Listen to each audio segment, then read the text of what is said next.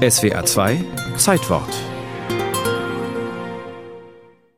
Keine zwei Jahre nach seinem Tod wurde Franz von Assisi am 16. Juli 1228 heilig gesprochen.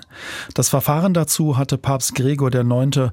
offensichtlich selbst eingeleitet, denn das Kirchenoberhaupt verzichtete auf die sonst unabdingbare Prüfung. Das war ein geschickter Schachzug, wie Martina Kreitler-Koos von der Philosophisch-Theologischen Hochschule Münster erklärt. Die Menschen haben ihn verehrt, geliebt. Diese Heiligsprechung so rasant, so schnell hat auch etwas damit zu tun, dass Menschen etwas gespürt haben oder etwas gesehen haben. Insofern bildet diese Heiligsprechung etwas ab, das also weiter diese Armutsbewegung unterstützt. Obwohl Franziskus sehr wohlhabend aufgewachsen war, fühlte er sich spätestens im Alter von etwa 26 Jahren zu einem Leben in Armut berufen. Das führte auch zu einem rigorosen Bruch mit seinem Vater, einem wohlhabenden Kaufmann. Die Armut des Franziskus ist niemals das Elend, sondern es ist immer die freiwillige, selbstgewählte Minoritas. Das Mindersein, das Armsein im Sinne von leer, verfügbar, reduziert, schlicht einfach. Franz von Assisi 1181 oder 1182 geboren, lebte in einer Zeit des Umbruchs. Die Städte blühten auf und zogen viele Menschen an. Zugleich wuchs der Gegensatz zwischen Arm und Reich.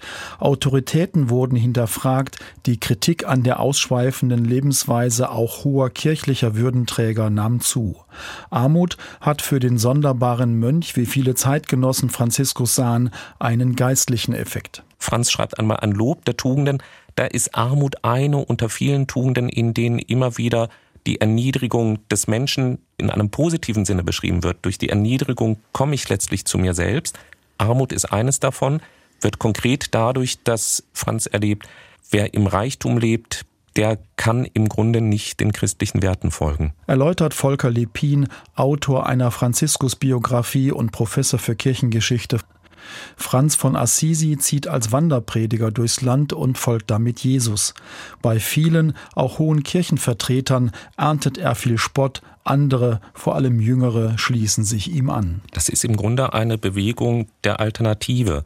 Und das erleben wir immer wieder in der Geschichte, dass ein alternatives Lebensmodell, auch wenn es vielleicht noch nicht ganz klar ist, natürlich gerade die Jugendlichen und jungen Erwachsenen anzieht, die sagen, es stimmt etwas hier nicht. Und die kommen zu Franz von Assisi und finden bei ihm vielleicht nicht endgültige, aber vorläufige Antworten. Die finden das hochattraktiv und Franz stellt sich öffentlich hin, stellt sich auf Marktplätze und predigt allerdings auch das Gericht. Auch das ist eine Form der Attraktivität, zu sagen, wenn ihr euch weiter so verhaltet, dann geht's euch schlecht im Gericht. Franz von Assisi gelingt es 1209 in einer Audienz Papst Innozenz III. von seiner Bewegung zu überzeugen, denn das Kirchenoberhaupt erkennt die Regel der armen Franziskaner an.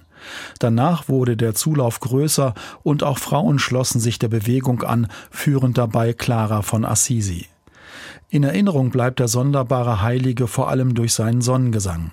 In diesem Hymnus preist Franz von Assisi die Schönheit der Schöpfung Gottes mit allen Geschöpfen. Und Franz von Assisi erfand drei Jahre vor seinem Tod am 3. Oktober 1226 das Weihnachtskrippenspiel mit lebenden Figuren. 1980 erklärte Papst Johannes Paul II. ihn auch zum Patron des Umweltschutzes und der Ökologie. Und der amtierende Papst hat sehr bewusst den Namen Franziskus gewählt.